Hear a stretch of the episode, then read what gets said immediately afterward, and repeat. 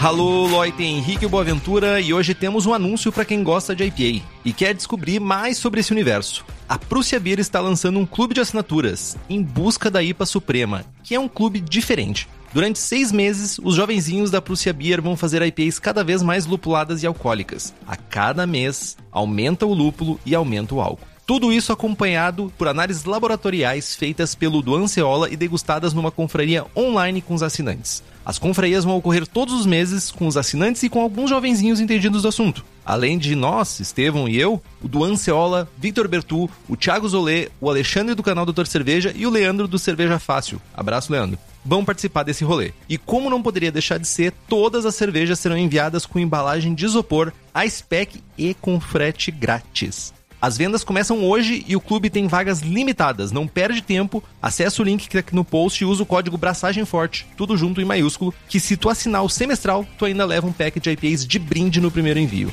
Segue agora com mais um episódio do Braçagem Forte.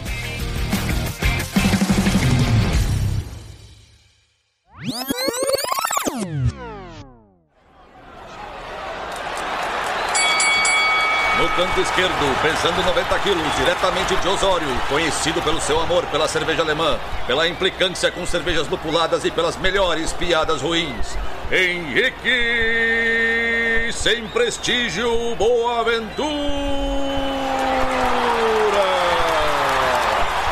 No canto direito, pesando 73 quilos, diretamente de Iraí, o príncipe do azedume, confeiteiro das pastry stouts, senhor das cajuminâncias, Estevão Careca Quitó. Vocês estão prontos? Começa agora o Braçagem Forte!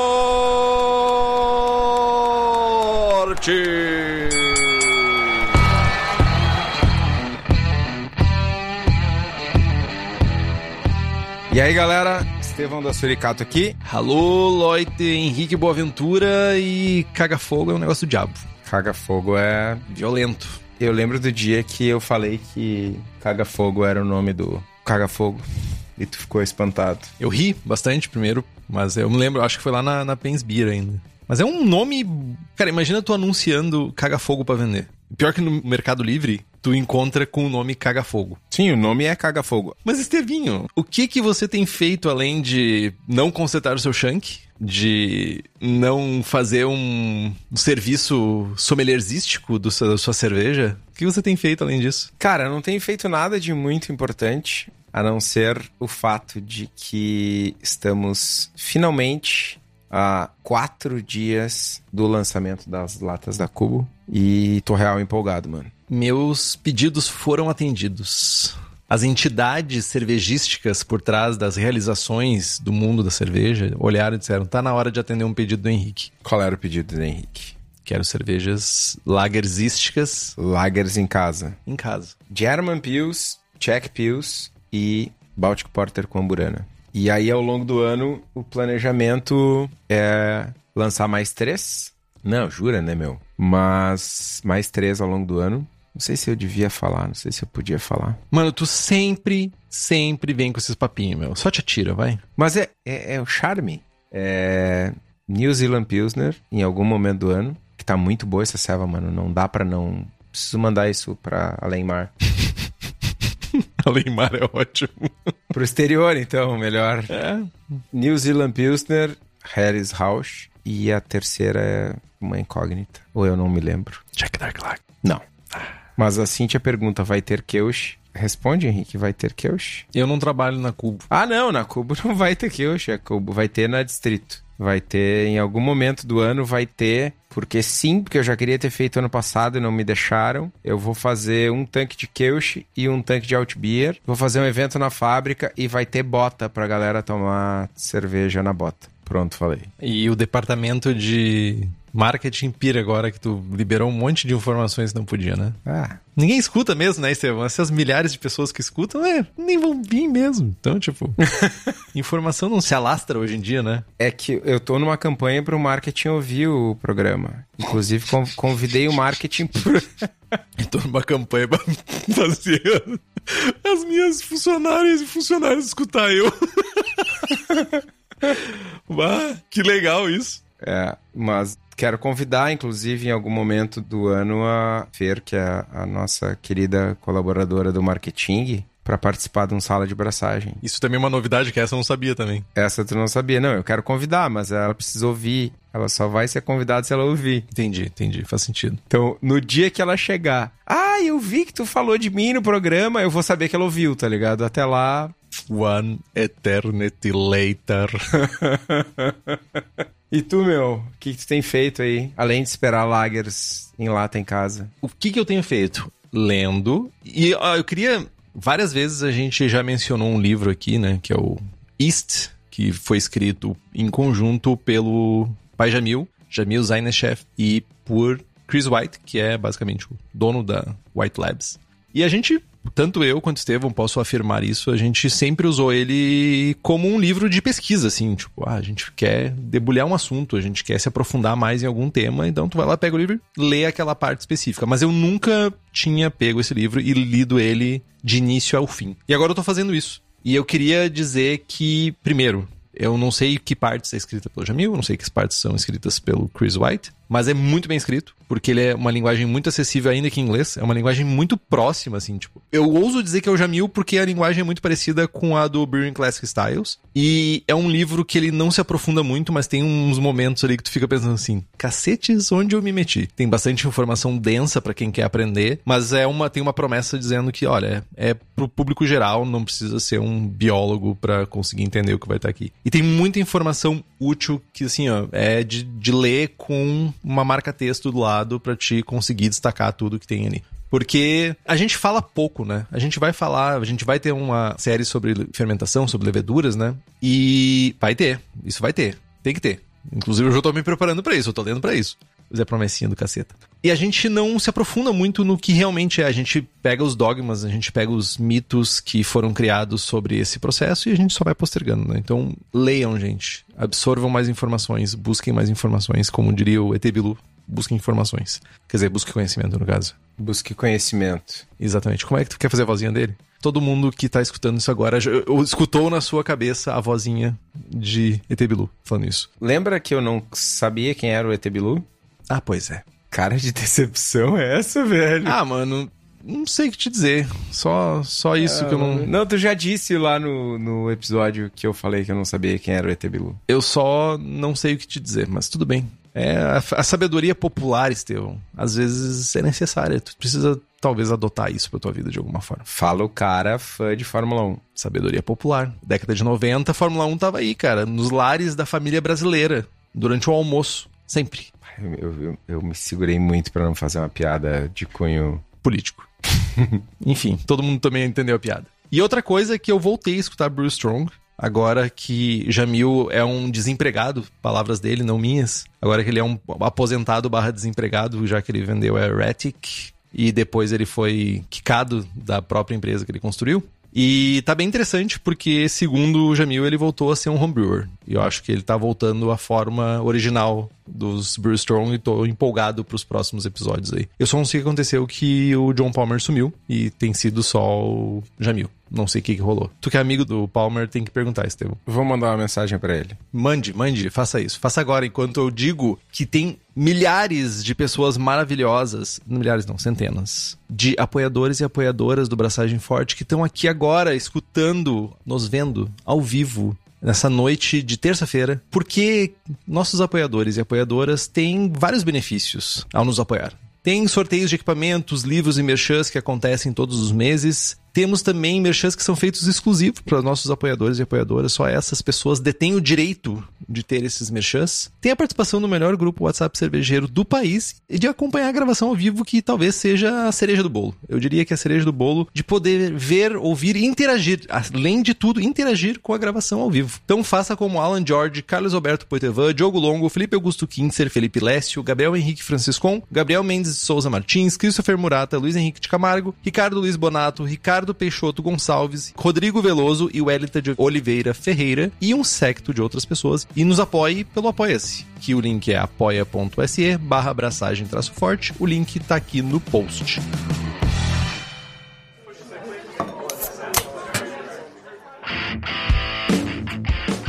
Bom, vamos lá, gente. falando de fervura. Ferver o mosto é uma das partes do processo quando a gente está fazendo cerveja em casa, que há mais tempo está presente no processo de fabricação de cerveja e é uma das etapas menos questionadas. Quando a gente ferve o mosto, a gente está esterilizando, na verdade a gente não está esterilizando, a gente está sanitizando o mosto, está isomerizando alfa-ácidos, está volatilizando componentes indesejados e coagulando proteínas. Tudo isso é crítico para a produção de ceva principalmente quando a gente quer aumentar ou garantir a qualidade da cerveja que a gente está fazendo. Por anos a fio, os cervejeiros caseiros em casa, enfim, fora de casa também, foram catequizados sobre os benefícios de uma fervura longa e vigorosa. Né? A gente é muito comum assim, cara, e tem vídeo no YouTube, ah, o que, que é a fervura vigorosa e tal.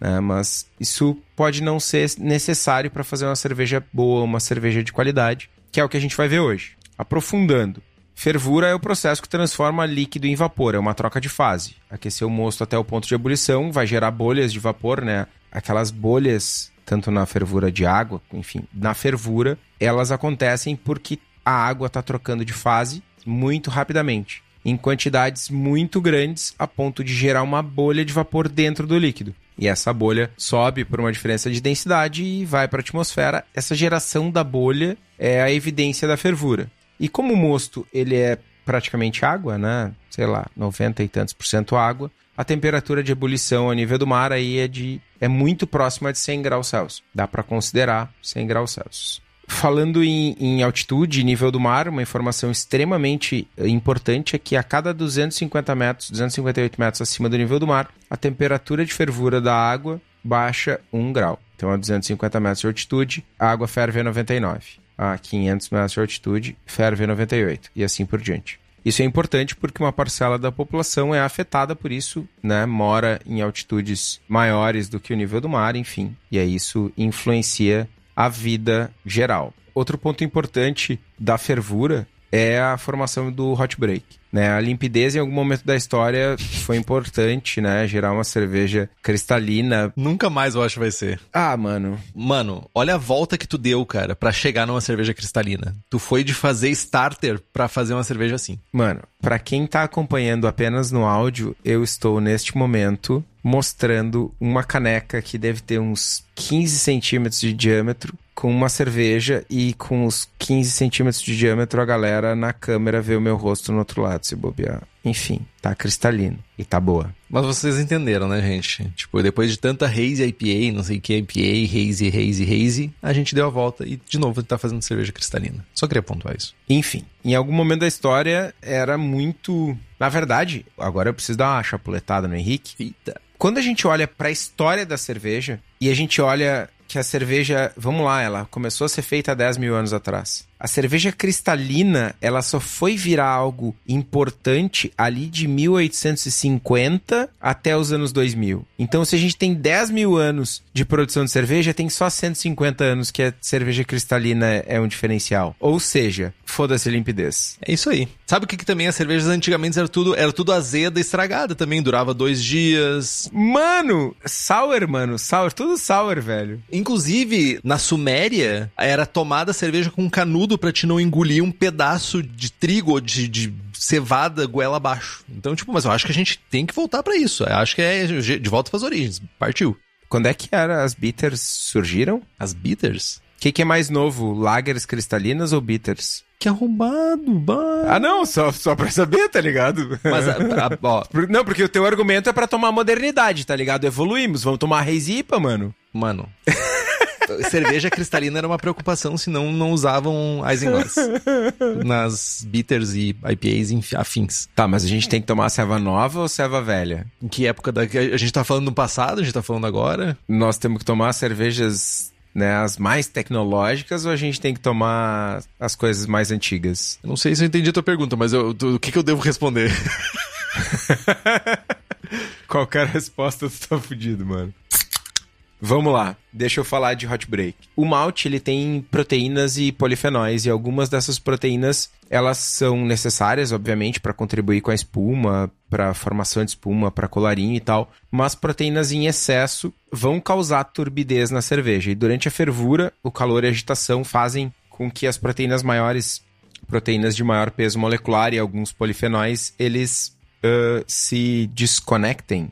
Desgrudem, desatachem. Se desliguem quimicamente. Cacete, cara, o que, que o diploma faz na vida de uma pessoa, né, cara? Faz a pessoa ter palavra bonita, meu. Ah, humano, né? Enfim, essas proteínas de maior peso molecular, esses polifenóis, eles vão se desconectar quimicamente das moléculas de água e vão se agrupar, vão flocular e decantar. Né? O resultado disso é o hot break, que é o que aparece logo no início da fervura, tipo um ovo pochê, é tipo aquela golesma que aparece boiando na fervura, que isso aí vai se formar entre 10 e 15 minutos, isso vai sair de suspensão. Ao sair de suspensão, a gente vai ter um mosto mais limpo e cristalino. Eu ia dizer que só para melhorar o teu cientismo usado nas palavras, tu podia dizer que a fervura é um catalisador desse processo. Aí sim, aí é... Não. Não? Tudo bem. Outra coisa que a fervura tem como efeito dentro da nossa cerveja é um efeito direto no amargor. A temperatura do mosto, a temperatura que o teu mosto tá, afeta diretamente a taxa de isomerização de alfa-ácidos presentes nos lúpulos que a gente adiciona. Lembrando, os alfa-ácidos eles não são solúveis, mas os isoalfa-ácidos, ou seja, os alfa-ácidos que passam pelo processo de isomerização, que são isomerizados, eles são solúveis. Então a gente faz a fervura também para que aconteça essa isomerização. Né? Quanto menor a temperatura, menor a taxa de isomerização, até que abaixo de uma faixa de temperatura, se eu não estou enganado, é abaixo de 80, virtualmente não tem mais isomerização. Então, quanto menor a temperatura, menor a taxa de isomerização. É assim. No Brasil, o Estevão estava falando sobre altitude, temperatura de fervura, a cada 258 metros baixa 1 grau. Né? No Brasil, a gente tem mais ou menos, né, 20% dos municípios que eles ficam acima dos 500 metros de altitude. A gente tem alguns municípios que chegam até a 1.500 metros acima do nível do mar. E, inclusive, esses municípios, pelas pesquisas que eu fiz, eles têm cervejarias. Então, esses municípios, eles têm que se preocupar com temperatura de fervura e com o impacto que tem uma fervura a menores temperaturas na taxa de isomerização. Então, se tu pensar que 80% da população brasileira mora abaixo dos 500 metros e 20% mora acima disso, tem 20%, não sei quantos por cento fazem cerveja em casa, enfim, mas essas pessoas poderiam ou deveriam estar se preocupando um pouquinho com isso, nem que fosse só um pouquinho, só para dar um mérito pra gente que a gente está fazendo no programa. Então, tem estudos que mostram que a isomerização de alfa-ácido é, ocorre a temperaturas acima de 85 com mais dinâmica, né? Abaixo de 85 e principalmente abaixo de 80 já não tem tanta ou não tem isomerização. Isso significa, no overall, no, no geral, que a gente precisa de mais lúpulo para ter o mesmo nível de amargor se a gente estiver fazendo a cerveja ao nível do mar ou se a gente estiver fazendo essa cerveja numa altitude começando acima de 258 metros, que baixa 1 grau. Então, se a gente for pensar que tem municípios a 1500, faz o cálculo aí, Estevão, baixa tipo 5, 6 graus a temperatura. 6. 6 graus a temperatura de fervura, então ao invés de ferver a 100, vai estar fervendo a 94. Então, uma pessoa lá em Campos do Jordão, em São Paulo, que é um desses municípios que está na, na faixa dos 1.500 metros, vai precisar de 1,2 vezes mais lúpulo do que eu aqui em Osório para fazer a mesma cerveja com o mesmo nível de amargor. Lógico, sem considerar outras variáveis aí no rolê. Então, uma coisa que também a gente precisa colocar aqui quando a gente está falando de fervura é que ferver mais vigorosamente não resolve esse problema de diminuição de amargor. A fervura, a, a temperatura do mosto, ela não vai passar da temperatura de fervura. Então, se a gente está fervendo a 100 graus, o mosto não vai ficar mais alto do que isso a isomerização dos alfácidos vai ocorrer na mesma taxa, indiferente de quanto fogo a gente estiver colocando, quanto a gente estiver forçando a barra ali. A gente vai ver mais para frente que isso gera problemas, na verdade. Tu não vai estar tá mudando a taxa de isomerização, tu não vai estar tá compensando de certa forma isso. Em linhas gerais, então, se a gente for pensar, mesmo que teu caga-fogo esteja vermelho, mosto voando da panela, ou se tu estiver fazendo uma fervura suave, uma fervura que sabe que ela tá, tu vê que tem movimento na panela, mas que não está voando para fora da panela, tu vai ter o mesmo resultado para isomerização de lúpulos. Uma coisa também que a gente precisa pontuar é que a taxa de isomerização ela é mais alta nos primeiros minutos da fervura. Então ela começa, né? É uma curva que ela começa ocorrendo muito mais rápido e ela vai diminuindo. É como se fosse, para quem é versado nisso, é como se fosse um limite, assim. O cálculo do limite é uma curva, enfim. Eu acho que ninguém é versado nisso. Só eu que fiz essas cadeiras malditas. Eu fiz também, mas é um péssimo exemplo para falar no podcast. É. Ou seja, no início, a isomerização ocorre rápido, conforme vai passando a fervura, conforme vai chegando mais pro final da fervura, essa isomerização diminui. Então, os estudos, também tem outros estudos que mostram que isoalfa-ácidos, eles sofrem degradação em fervuras mais longas. Ou seja, tu vai ter um pico de isoalfa-ácidos no moço ocorrendo ali na faixa dos 60, 80 minutos, e depois disso vai ocorrer uma degradação. Tu vai começar a ter mosto com menos amargor. Tu vai tirar amargor ao invés de estar tá adicionando mais. Quem tá nessas altitudes mais elevadas, e eu sei que só é 20%, mas a gente fala para todo mundo, né? Inclusão acima de tudo. Esse problema é menor. Como tem menos temperatura, a temperatura é menor, a gente também vai ter ter uma degradação menor. E, acima de tudo, acho que, que a gente precisa entender aqui é que fervuras em excesso por tempo excessivo vão diminuir o amargor e diminuir a utilização do lúpulo. Cara, mas independente se a gente está diminuindo amargor, diminuindo utilização de lúpulo, uma coisa não diminui, que é a qualidade dos lúpulos da Hops Company entra ano e sai ano. Eu tô contando os dias para chegar abril e a safra 2022 que chega com a Hops Company. Tem o lançamento engatilhado para abril que, cara, vai chegar o pallet, eles não vão ter, nem terminar de abrir o pallet, eu vou estar tá lá no depósito da Hops Company para pegar o meu pacote de luminosa para fazer a primeira serva com luminosa no país. E, cara, entre outras tantas, inclusive a selva que eu tô tomando agora, New Zealand Pilsner com Riwaka, que, ah, mano, brutal, brutal, brutal. Hoje eu tava fazendo a conta, tem uma IPA que eu tenho no portfólio. A IPA tem o dobro da quantidade de lúpulo da New Zealand Pilsner. A New Zealand Pilsner tem é single Riwaka e, mano, que lúpulo, senhores. Que lúpulo. Senhoras. E senhoras. Então, se vocês estão aí com sede, pensando em tomar uma serva que nem essa, falem com a Hops Company. Eles são especializados em fornecer lúpulos selecionados diretamente nas fazendas para cervejarias aqui no Brasil. Estão de cara nova, logotipo novo, marca nova. Cara, o que eles fazem é selecionar lúpulos. E eles trazem esses lúpulos de fora para cervejarias aqui no Brasil. Então é só entrar em contato, tanto pelo Instagram ou pelo hopscompany.com, fazer o teu contrato, encomendar os teus lúpulos, que vale muito a pena. Já valeu a pena fazer o programa. O Rodrigo Andrade, que está aqui acompanhando a gente ao vivo, falou que faz cerveja em uma cidade próxima a Campos do Jordão. Então tá fazendo altitudes mais altas, mais elevadas aí. Altitudes muito altas. tirou do nada isso. Ai, ai.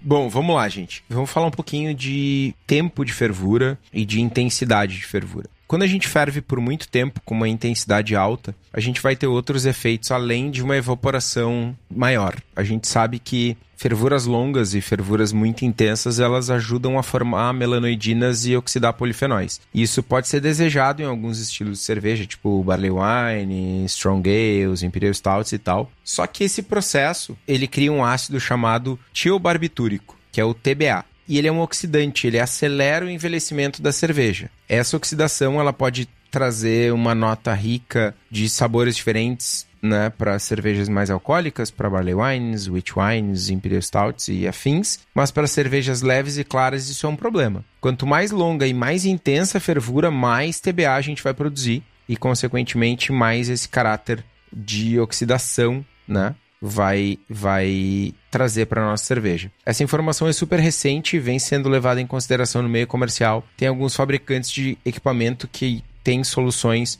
com fervuras mais brandas, que evitam o excesso de estresse de fervura, economizam energia, salvam uma grana massa. Algumas cervejarias, muitas cervejarias grandes de verdade, têm fervuras ditas a vácuo, mas elas não são a vácuo, elas só têm uma pressão negativa em relação à pressão atmosférica. Então tu consegue promover uma evaporação maior com um, com um gasto energético menor. Né? Isso é um rolê de, das macros. Assim. Outro ponto nesse rolê da fervura longa e vigorosa é a perda para evaporação, que basicamente é o total de água que evapora do mosto durante a fervura. Num cenário comercial, a gente está falando aí de 2 a 12%. E, porra, 2 é muito pouco, né? Porra. Num cenário caseiro, a gente está falando de casos de até 17%. Um número bastante usual aí é 10, 12% para um caseiro, né? E, cara, é super fácil diminuir essa evaporação, né? Ela é super fácil, entre aspas. A, a evaporação é uma relação entre a superfície do mosto uh, na panela e o grau de troca que ocorre com a atmosfera durante a fervura. Sendo caseiro é mais difícil, porque a gente precisa. Ela está limitada ao tamanho da panela, né? A gente precisa comprar essencialmente outra panela. Né? Uma panela mais uh, com diâmetro menor, mais profunda, enfim, tem vários outros impactos. Uh, no cenário comercial, de novo, um cenário macro, tem equipamentos equipados com um sistema para controlar essa exposição que diminui a troca, diminui o uso de calor, evaporação, economia, energia e tal. São sistemas bem cajuminantes aí, bem versáteis. Né? A galera economiza uma grana forte. No cenário caseiro, a gente tem a alternativa de fazer uma fervura parcialmente tampada e uma fervura parcialmente aberta. O que, que consiste isso? Quando eu faço uma parcela da minha fervura com a panela tampada, eu estou concentrando entre no headspace, né, entre o líquido e a tampa da panela, eu estou concentrando uma atmosfera rica em vapor. Essa atmosfera rica em vapor é super quente, né? Ela está numa temperatura muito próxima dos 100 graus. E isso fica como um cobertor impede a evaporação e mantém a temperatura. Eu acabo conseguindo economizar um pouco de gás, um pouco de energia para fazer essa fervura. Ao passo que quando eu abro a panela, eu estou expondo esse mosto à atmosfera, estou tendo uma evaporação mais intensa e essa evaporação, o fato de eu ter moléculas de água evaporando, trocando de fase, isso retira energia do sistema. Quando eu retiro energia do sistema, eu esfrio o mosto. Quando eu esfrio o mosto, eu tenho que entrar com mais gás, mais fogo, mais energia elétrica, gastar mais energia para manter esse mosto em temperatura de fervura. Então, quando eu mantenho a panela tampada, eu consigo economizar energia. Quando eu mantenho a panela aberta, eu tenho que despender mais energia. Por que, que isso é importante? Porque eu posso modular isso e aí a gente já vai falar um pouquinho mais sobre DMS e tal, mas eu posso modular esse consumo de energia, modular essa evaporação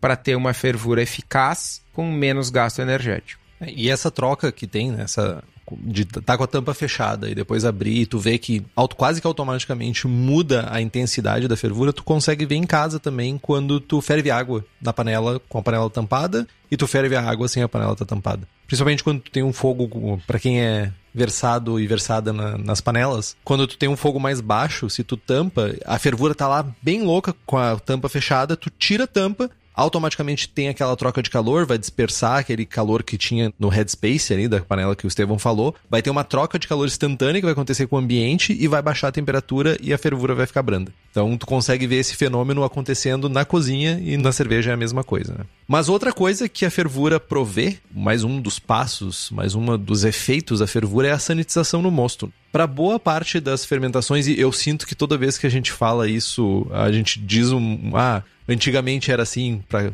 limpidez da cerveja, agora para sanitização do mosto, mas para boa parte das fermentações a gente quer um mosto que esteja o mais livre possível de organismos, de micro-organismos que possam competir com a levedura que a gente está inoculando diretamente no final da fervura e resfriamento, né? E a fervura, ela mata a grande maioria desses micro-organismos. Tem alguns micro-organismos mais resistentes à fervura, mas é uma raridade, não é muito comum a gente ter esse tipo de micro-organismo presente no nosso mosto, a não ser que você, não sei, esteja fazendo cerveja num ambiente muito inóspito, então o problema talvez seja para você também, não só para o seu mosto. A verdade é que a fervura, como a gente conduz, olhando pelo prisma de sanitização é um canhão para matar passarinho, usando uma frase ruim: não matem passarinhos, não matem bichos, não é legal. Menos de um segundo de um microorganismo menos de um segundo de contato com o mosto a 93 graus ou 15 minutos de contato com o mosto a 65 graus vai ser o suficiente para matar esses micro-organismos. Então a gente faz uma fervura pelo menos boa parte das pessoas que estão abaixo ali dos 500 metros e vão conseguir, pelo menos na verdade 93 graus, boa parte das pessoas que estão abaixo de 1500 metros que vão conseguir fazer uma fervura a essa temperatura e em um segundo vão esterilizar o mosto facilmente, né? Então, se a gente olhar por esse prisma especificamente, talvez a fervura, como a gente encara hoje em dia, ela não é tão necessária. Mas, Estevão. É, o meu único ponto é o lance da esterilização. Não é esterilização. Né? Não é esterilização por quê? Porque tem algumas bactérias, alguns micro-organismos. Posso ter falado alguma bobagem usando a bactéria especificamente, mas tem alguns micro-organismos que eles produzem esporos. O esporo é tipo uma sementinha, falando de uma maneira bem grosseira. E tem alguns esporos que eles sobrevivem aí a 120, 130 graus. Então a gente não consegue esterilizar. Sanitizar, então, é o termo correto. O mosto ou o que quer que seja com fervura, exatamente. A gente mata os micro-organismos que tem ali e, cara, né, pro mosto isso é bom o suficiente. Tu vai matar tudo que tem vivo ali, tu vai botar um caminhão de levedura depois, mesmo que saia um esporo ali, que saia um, um micro-organismo, um micóbrio ali, ele não vai sobreviver à competição. Não vai ter comida suficiente para ele. Mas não é esterilização, só esse pequeno detalhe. Quanto é, sanitização é 99.5, esterilização é 99.9 e ambiente estéreo é 100%, seria isso? Não, esterilização é esterilização, mano. Tem que matar tudo. Então tá. Então talvez seja 99.5 e daí depois é que, sei lá, um ambiente, bom, deve ter um ambiente 100% sem nada, né? Enfim. Mas você que quer inocular o melhor micróbio, não esses micróbios que estão indevidamente no seu moço, mas micróbios que você pensou, que você planejou. Se você quer acesso a esses melhores micróbios, o lugar correto, o melhor lugar para encontrar eles é na Levtech, que além de leveduras para cerveja, a Levtech também tem bactérias, bretanomices e leveduras para outras bebidas como hidromel, cidra, whisky e cachaça, e tem um atendimento que nenhuma outra empresa do setor tem. E para ti que é profissional, a Levtech oferece mais de 50 tipos de levedura, consultoria em boas práticas de fabricação, controle de qualidade, montagem de laboratório, treinamento de pessoal e o tão querido e amado banco de Então, entra lá no site levtech.com.br, faz tuas compras, tem os novos sachezinhos bonitinhos lá, cheio de amor para dar, esperando para chegar na sua casa para você fermentar sua cerveja. Outro benefício, ou outro efeito, melhor dizendo, da fervura é a redução de DMS. O DMS, como a gente já viu lá atrás, no episódio 10 do Será que Deu Ruim, que é... São os episódios que o Estevão odeia porque ficou fora do rolê de numeração, mas tá lá. Procurem Será que deu ruim 10? Não procurem por número do episódio. E se vocês procurarem e não acharem, xinguem o Henrique. Foi com a sua anuência. Nesse episódio sobre protesto. Entendi. Como a gente já viu no Será que deu ruim 10, o DMS impacta a cerveja trazendo sabores e aromas que vão lembrar milho cozido, vegetais cozidos e tal. Em geral é um defeito na cerveja. Né? O DMS ele é um produto natural do processo de malteação e é super fácil de ser retirado do mosto através da fervura. Algumas leveduras e micro-organismos podem produzir DMS durante a fermentação, então não dá para culpar somente uma fervura ruim ou inadequada. Escajuminada. Inadequada, obrigado. O cereal maltado ele contém S-metilmetionina, que é o SMM, que vai ser transformado em DMS quando o malte ou o mosto é aquecido. Né? E aí a variedade do malte, condição da cevada no campo, o processo de malteação, tudo isso influencia a quantidade de SMM no malte. Uma parte desse SMM... SMM... Tu conseguiu falar S-metilmetionina sem gaguejar um centavo. Mano, mas é que tem 7 SMMM na frase, tá ligado? SMM. Uma parte do SMM é removido ou convertido em DMS durante o processo de secagem na malteação. O restante sobra para a gente eliminar na fervura. Hoje em dia, a cor do malte é um bom indicativo do conteúdo de SMM. Quanto mais escuro o malte, menor a quantidade de SMM. Em geral, maltes acima de 3.5 Love Bond tem muito pouco SMM para a gente se preocupar. Né? Malte Pilsen é o ponto de preocupação, que precisa ter atenção. Malte Pale, acima, normalmente acima de 13,5 Love Bond. Já tem pouquíssimo, em geral uma fervura normal resolve o problema. Maltes acima de 6 Love Bond não são um problema, não tem um teor significativo de SMM, não precisamos preocupar. Cereais não maltados, maltes, crystal, maltes torrados também não são uma preocupação. O DMS ele é altamente volátil e facilmente removido durante a fervura. Tem estudos que mostram que o DMS ele vai ser reduzido a níveis aceitáveis com uma fervura de 30 minutos sem tampa. E também mostram que a remoção do DMS não aumenta junto com a intensidade da fervura ou evaporação. Então a gente, de novo, não precisa fazer aquela fervura de deixar o caga-fogo vermelho. Cara, precisa acontecer fervura. A gente precisa ter o movimento de convecção dentro da panela. A gente precisa ter aquele líquido girando, né? O que está mais quente sobe para a superfície, esfria, vai para o fundo da panela, entra em contato com a resistência elétrica ou com a, o fundo da panela que tem o fogo aquece e sobe de novo. Nesse movimento está acontecendo a evaporação e o DMS está sendo volatilizado. Inclusive, no setup comercial, esse processo é bem mais otimizado. No nosso, como no caseiro a gente tem somente fervura no fundo, né? Geralmente é num lugar só um ponto. E muitos setups comerciais, eles têm recirculação constante da fervura. Isso faz com que tu ajude ainda mais esse processo de exposição e volatilização do, DMS. O DMS tem um problema aí que ele é constantemente produzido a partir do SMM. não, não pode, só pode tu tá forçando a barra. é SMM. O problema é que o DMS ele vai ser constantemente produzido a partir do SMM presente no mosto. Por sorte, essa produção é afetada pela temperatura e ou pelo pH. Quanto mais alta a temperatura e mais alto o pH, maior a taxa de conversão do SMM em DMS. Quem está em altitudes maiores precisa ferver por mais tempo, dado que a temperatura de fervura é menor. Em vez de ferver a 100, vai ferver a 95, 98, etc. E lembrando que em altitudes maiores, um mosto 100% Pilsen pode ser fervido com uma fervura branda por 30 minutos para converter o SMM. Falei certo? Falei. Isso por exemplo, com uma tampa fechada, inclusive, para converter em DMS, e aí os 30 minutos finais com uma fervura um pouco mais ativa, mais intensa, sem tampa, para volatilizar esse DMS. A gente pode fazer isso, inclusive, sem ser. Acho que todo mundo, não, não somente em altitudes maiores. Eu acho que a gente pode usar isso como padrãozinho, né? Pode. Acabou esse MMM. MMM.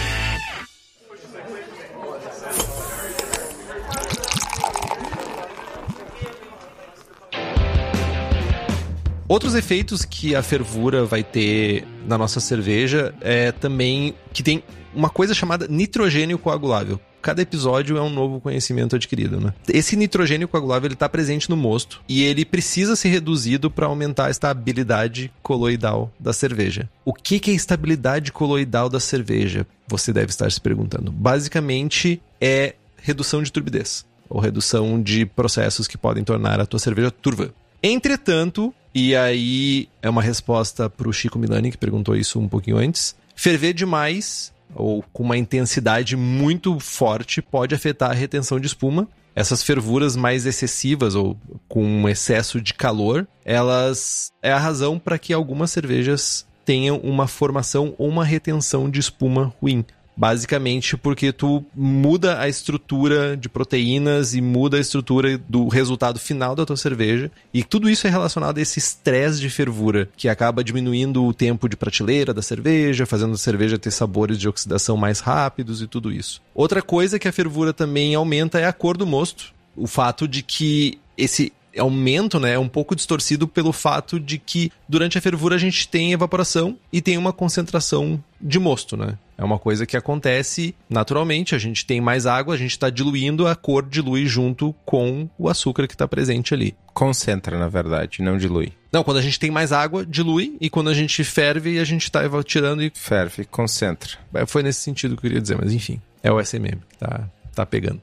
Essa variação de cor gira em torno de 2 SRM, o que seria o equivalente a 4 EBC, e também ocorre, mas em menos intensidade do que como o efeito da evaporação e concentração, devido também a reações de Maillard. Né? Manter o pH do mosto abaixo de 5.4 a temperatura ambiente, sempre importante pontuar isso, reduz esse escurecimento da cerveja. Então, para aquelas pessoas que estão buscando cervejas extremamente claras, para não dizer pálidas, a gente pode tentar ajudar um pouco controlando o tempo de fervura e também o vigor e o pH. Isso vai ajudar com que a gente diminua um pouco esse escurecimento super entre aspas aqui da cerveja. As fervuras que são muito longas, elas também aumentam a produção de subprodutos de reação de Maillard, que vão fazer com que a gente perceba, eles vão ser percebidos dentro da nossa cerveja como um torrado, tostado, cozido, selado, coisas relacionadas a esses subprodutos. E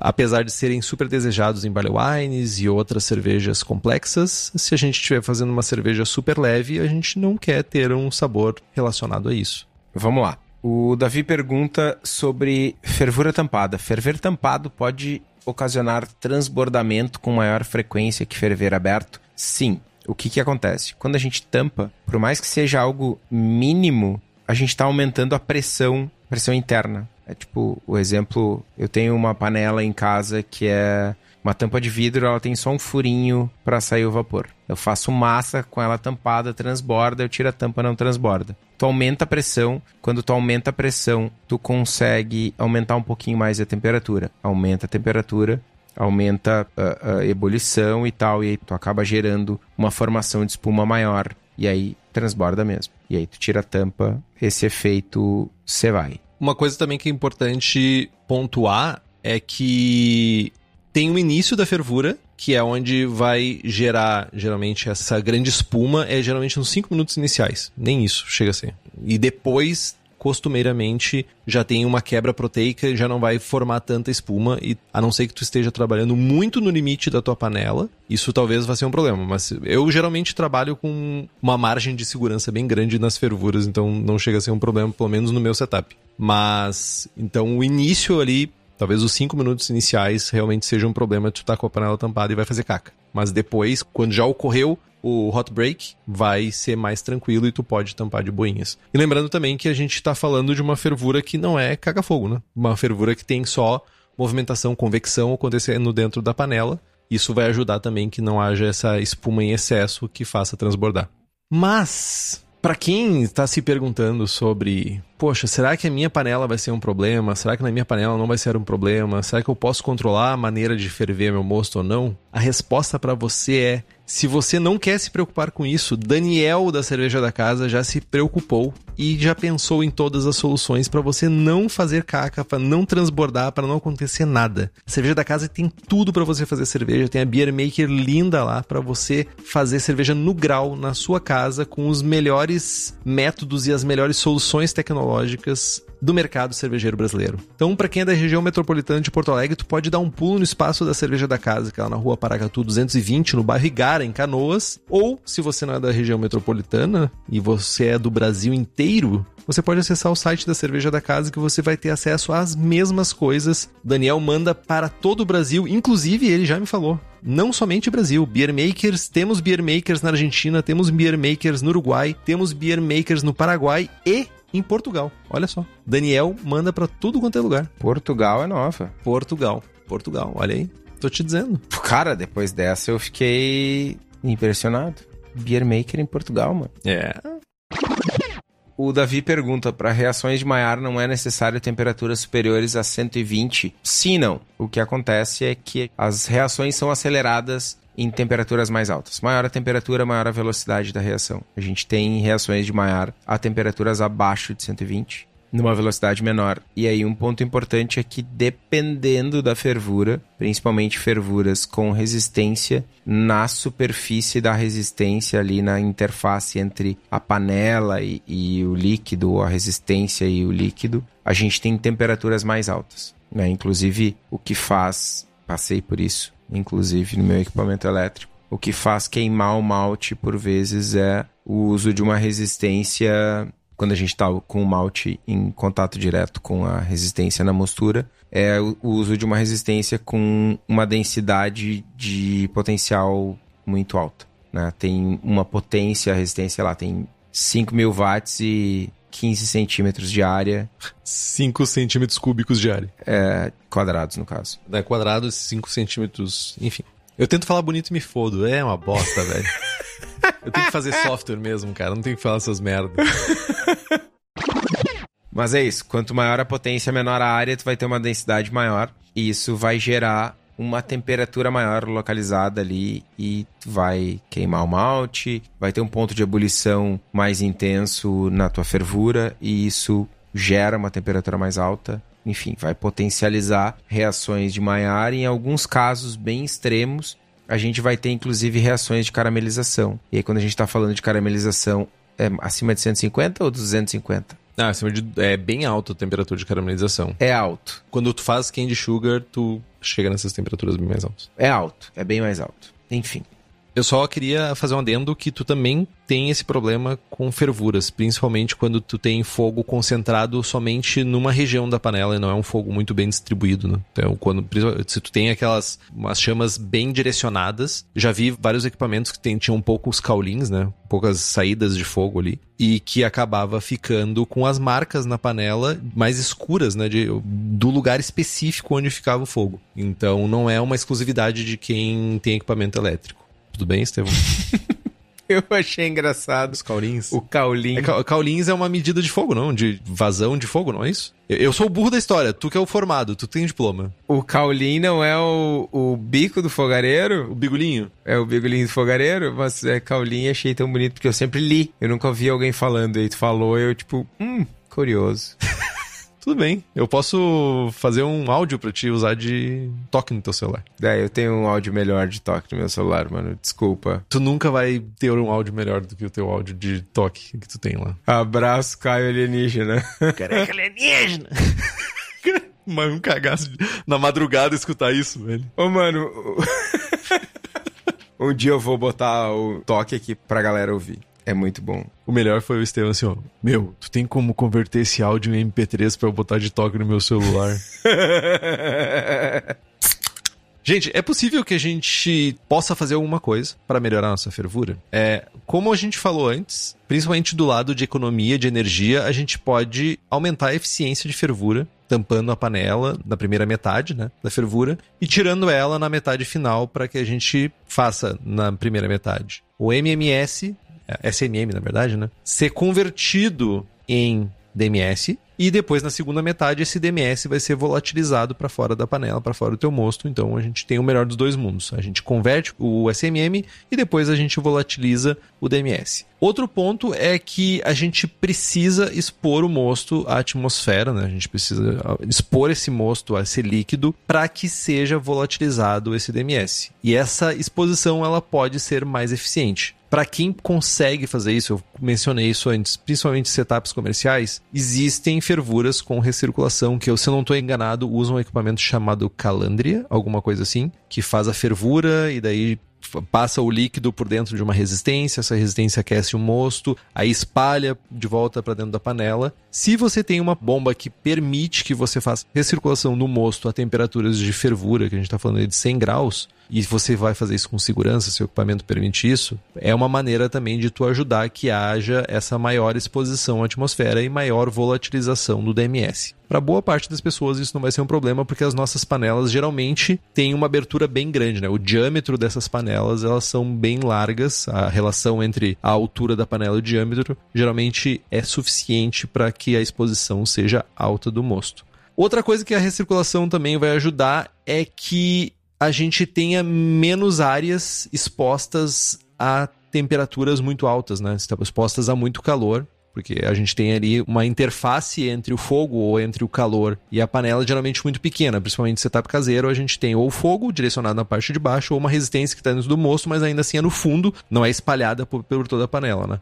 Então, se a gente tem uma recirculação, a gente está mantendo uma homogeneidade maior e a gente não está deixando que muito mosto, melhor dizendo, uma parte do mosto fique mais exposta por mais tempo do que outras partes do mosto que estão na parte de cima. Então isso é uma coisa também boa da recirculação. O Davi pergunta: a relação de altura e largura da tina de fervura influi no resultado da fervura? O Henrique já pontuou isso, eu só queria ressaltar que quanto maior a área, maior a evaporação né? Tu ter uma tina, digamos, que tem um metro de altura e 15 centímetros de diâmetro, é muito diferente de tu ter uma tina de um metro de diâmetro e 15 centímetros de altura, até porque os volumes não são os mesmos, mas quanto maior a superfície do líquido, maior a evaporação. Inclusive, a tua evaporação, isso é uma coisa interessante. Tu tem uma panela digamos, uma panela número 45 de alumínio, clássica, caldeirão, a galera mais antiga vai conhecer. 68,3 litros é o volume total da panela 45. Se tu ferver 40 litros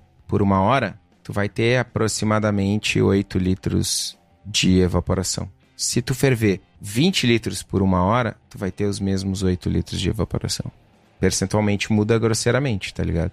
Mas a evaporação é função da área da superfície do líquido. Enfim. E sem contar que tem outra coisa que a pressão atmosférica, né? Se vai estar um tempo mais úmido ou menos úmido, também influencia na taxa de evaporação. Não tanto a ponto de talvez ser considerado na tua equação. Talvez em cervejarias gigantes, sim. Mas no setup comercial. Mas eu ouso dizer que é na casa, tipo, próximo de 500 ml num dia de chuva versus um dia... É grosseiro, mano. É grosseiro. Na cervejaria eu, eu tenho esse número. É grosseiro a diferença. Dias úmidos, a taxa de umidade do ar impacta em dias úmidos com uma taxa de umidade do ar alta. Eu tenho um impacto significativo na taxa de evaporação.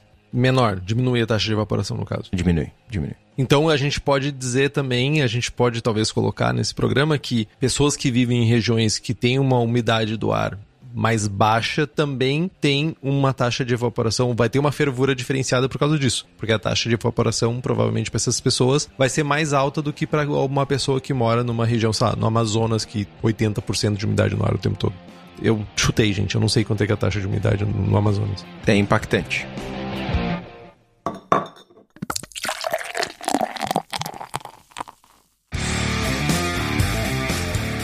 Vamos fazer um resumão? Vamos. Vamos lá então. Repassando aí algumas coisas do episódio. Ferver o mosto não é necessário para fazer cerveja. Tá aí o pessoal das Raw Ales, que não me deixa mentir, eu não tomei nenhuma boa. não tomei muitas, é verdade, mas não tomei nenhuma boa. Raw Ales. não é necessário ferver o mosto para fazer cerveja, mas ajuda. Muito. pra caceta. A altitude de onde tu mora vai impactar a temperatura de fervura. Quantidades adicionais de lúpulo são necessárias quando a altitude for alta ou mais alta, ou ainda o tempo de fervura for menor. E essas quantidades de lúpulo elas estão relacionadas a amargor, a IBU, a isomerização de alfa-ácido. Tu não precisa fazer mais dry hopping porque tu tá a 1500 metros de altitude. Né? Importante.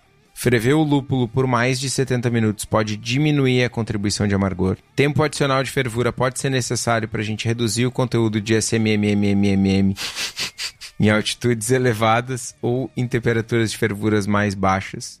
Limitar a intensidade e a duração de fervura para aumentar a longevidade e estabilidade do mosto estabilidade de sabor do mosto da cerveja. Uma coisa que eu queria ter falado antes, o coloidal, a estabilidade coloidal é, é o coloide e tal, é uma solução coloidal é uma solução de compostos diferentes com a mesma aparência, com uma fase só. Quando a gente tem uma redução de estabilidade coloidal, a gente está tendo uma aparência, a gente está visualmente percebendo que tem mais de uma coisa ali dentro, a gente perde estabilidade. Grosseiramente falando, é isso.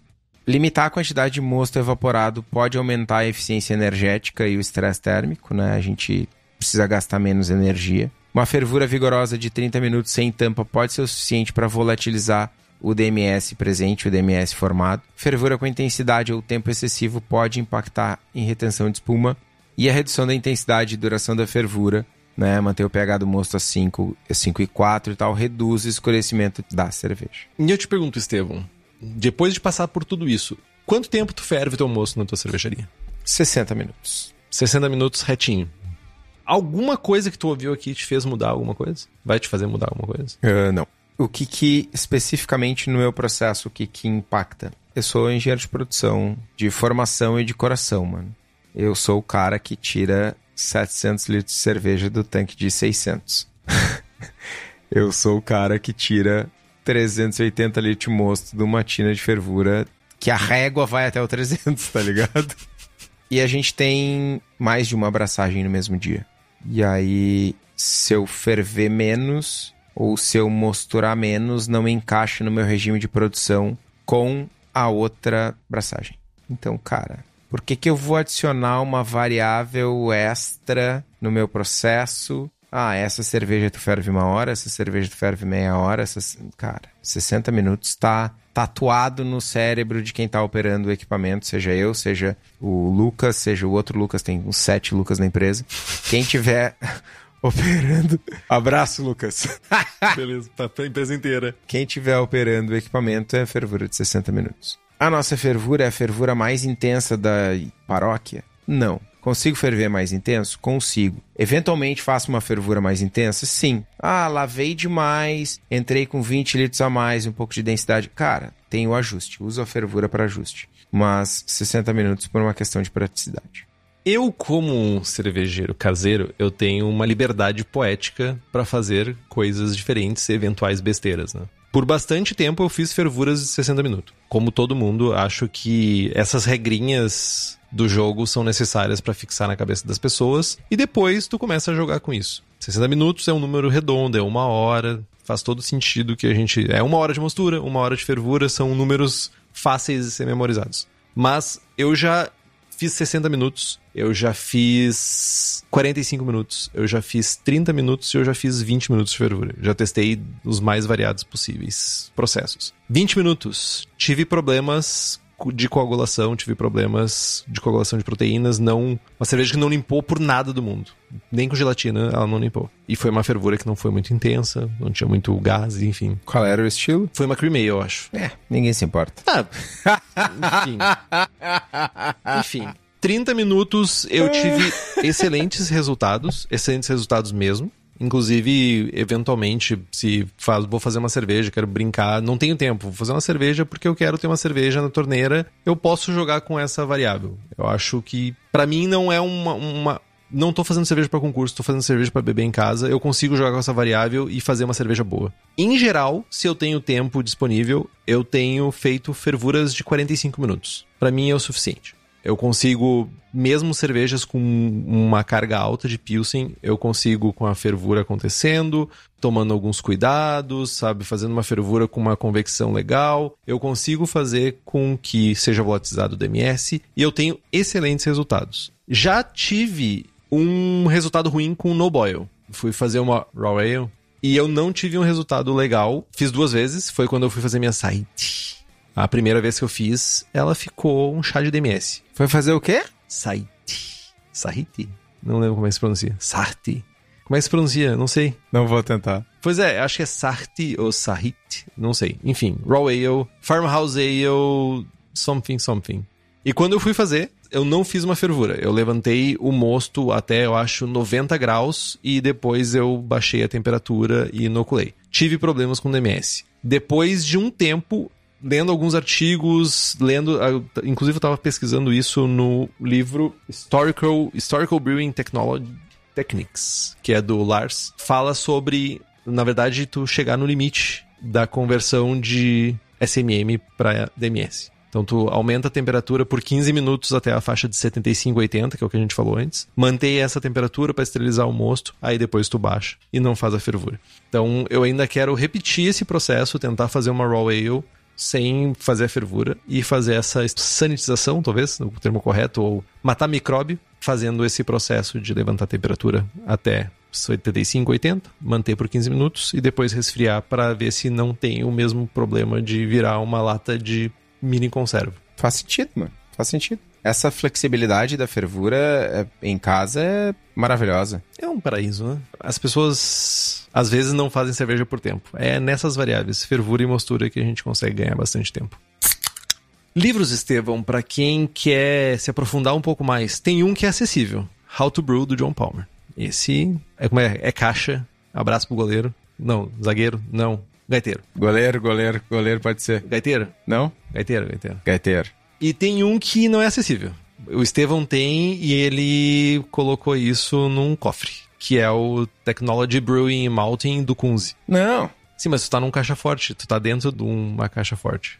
E o que, que é aquele presente que tu ganhou ali, Estevão? Qual outro presente tu ganhou ali? Vai, eu preciso mostrar. Mas esses dois livros, o do Kunze vai falar bem mais sobre fórmulas e afins. Esse é o meu presente de aniversário com quatro meses de antecedência que o Henrique me deu. É para não esquecer. Obrigado, Henrique. De nada. E eu já arranquei a cabeça dele no primeiro dia. Parabéns. Mais alguma coisa, Estevão? Sobre fervura que não seja o Gandalf, o cinza? Uh, eu consultei aqui rapidamente numa tradução no Google Translate do finlandês. Chutei, acho que é finlandês. Sarti. Sarti. Acertei nas quinta vez que eu, te, eu tentei, eu acho. É, Sarti. Mas tá no Historical Styles do BJCP? Sim, Historical. Continua lá. Fuck.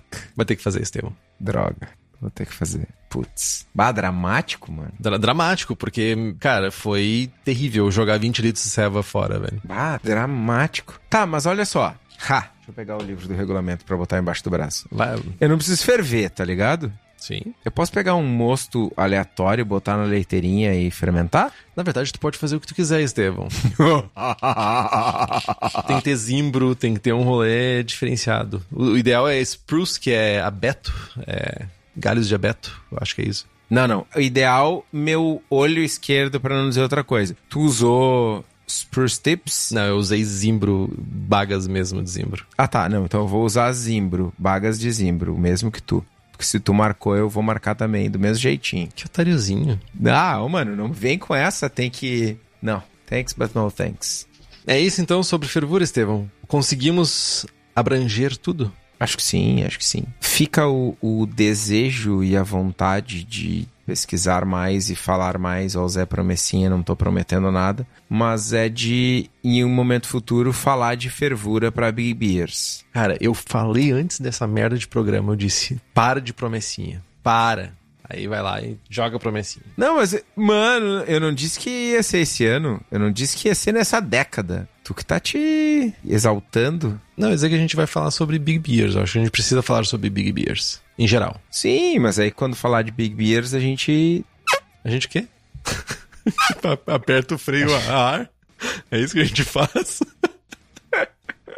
Ai, ai, ai. Então tá. No apagar das luzes, o Luciano faz uma pergunta. Posso usar a recirculação na fervura com a saída da bomba dentro do Hop Spider para melhorar a extração de lúpulo e diminuir a diferença de temperatura do moço na parte de baixo da panela e o topo? Pode. Deve, talvez. Eu uso com frequência, eu usava no equipamento caseiro com frequência a bomba ligada. A minha preocupação na tua fala aqui é a seguinte: esse retorno dentro do Hop Spider me dá um, um medinho, total medinho, sem informações mais precisas, mas de promover uma extração de polifenol que certamente não vai ser desejada. Medinho. Não bota no Hop Spider. Joga no lado. Experiência própria Fala, Henrique. com o uso de Hop Spiders e com recirculação da bomba para dentro do Hop Spider. Dependendo da malha do teu Hop Spider, o fluxo e da potência da tua bomba, o fluxo de líquido para dentro da- do Hop Spider vai ser maior que o de vazão. E tu acaba transbordando e todo o trabalho que tu teve para filtrar os lúpulos vão ser transbordados pro teu mosto. Acontece, creiam. Então tem que cuidar com isso e sem contar que o lúpulo ele se adere às paredes do Hop Spider e acaba diminuindo a área que pode ter vazão. Então faça isso com cuidado e principalmente eu não sei se a extração do lúpulo vai aumentar. Talvez não a um nível, talvez se tu faça, como é que se chama? Late hoppings, sabe, whirlpool hops, talvez para isso sim, mas o próprio Hop Spider vai ser um problema pra ti quanto a isso, porque ele vai reter muitos óleos essenciais. Então acho que é um- uma troca ruim, ou perigosa no mínimo. Desista do Hop Spider. Ah, eu uso. Eu uso, mas eu acho que. Pra que que tu usa, mano? Tu usa dois pellets de lúpulo pra 20 litros de ceva, mano. E eu quero que eles fiquem no ambiente controlado. Pronto. Eu vou usar lúpulo porque a lei diz que eu tenho que usar, mas eu vou usar dois pellets dentro do Hop Spider, que é pra garantir que não se misture direito, velho. Exatamente. Ah, que trouxa, velho. É isso então, Estevão. É isso. Compre os livros que estão no post, nós ganhamos uma porcentagem. Você não gasta um centavo a mais por isso. Compre também as camisetas do Braçagem Forte e o nosso boné na lojinha. O link tá aqui no site. Curta nossa página no Instagram e estamos no Spotify, Google Podcasts, Deezer e todos os agregadores de podcast que existem por aí. E se você quiser fazer um review lá no Apple Podcasts ou dar estrelinhas pra nós no Spotify, é muito importante. Isso faz com que a gente seja recomendado pra outras pessoas e o podcast cresça e você quer ver a gente crescendo porque a gente quer crescer. Basicamente isso. Compartilhe o episódio com seus amigos. Tem dúvida, sugestão de pauta, crítica, quer anunciar a sua empresa ou seu produto, e-mail para contato arroba abraçagemforte.com.br ou mande uma mensagem pra nós no Instagram. É isso, Estevão. É isso. Braçagem forte. Braçagem forte.